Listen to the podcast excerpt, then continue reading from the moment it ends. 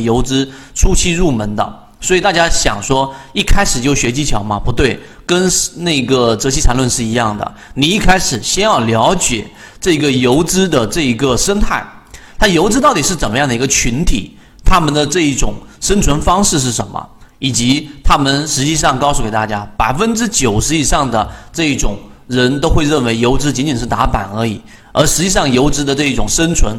哇，可能就是千分之一、万分之一能真正的做成大游资。一般的游资呢，可能大部分都是亏损的，只是他没有拿出来给你去看。啊，好，我们正式开始。第一个，我们先来讲一讲一些游资要知道的一个席位，其中不用说了，一定是我们的总舵主。总舵主之前有一个张盟主，后面我会展开去说。第二个孙哥，第三个赵老哥。赵老哥的话，在。这一个我们说游资界，所有人都应该听说过他的八年一万倍，八年一万倍，八年一万倍。我要告诉给大家，开始学习游资的时候呢，其实你不用给自己说，哇，这是一个呃这么高的一个复利，然后呢。我作为普通的交易者，不可能参与进去的。但实际上呢，你真正平摊下来去算一算，一个月的平均收益可能就是百分之十到百分之二十左右的。只是他的呃赵老哥的这一种模式，它是属于非常非常稳定的，基本上出手就一定要见利润，成功率极其之高。所以稳定性才是游资的核心，稳定性。因为有些人他一定会认为说，以为。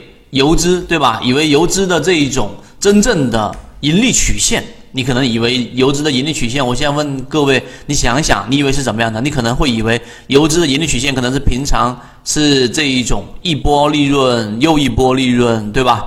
啊，这一种又又一波利润这样的一种盈利曲线是这种直线上涨的。但实际上，我告诉给大家，这是错误的啊，这是错误的。真正的游资资金增长的曲线。我去看过，我能收集到的所有的游资，在当时那个年代公布出来，很多都删掉了，包括最近最近的退学炒股的这一个交割单，它也都已经删掉了。但是当时我们已经收集起来。那么所有的游资真正的交易是这样的，我告诉给大家，资金曲线就是前面全部都是走平，然后一波大的利润。当时赵老哥就是靠的是谁啊？这个中国神车啊，中国南车、中国北车，然后呢去做了一波大的利润，然后再走平，对吧？然后再起来一波，然后大部分的时间就是小阴小阳、小阴小阳，整体曲线是走平的。这个是真正的资金的一个走法。所以呢，你应该以这种模型来作为自己资资金增长曲线的一种标榜。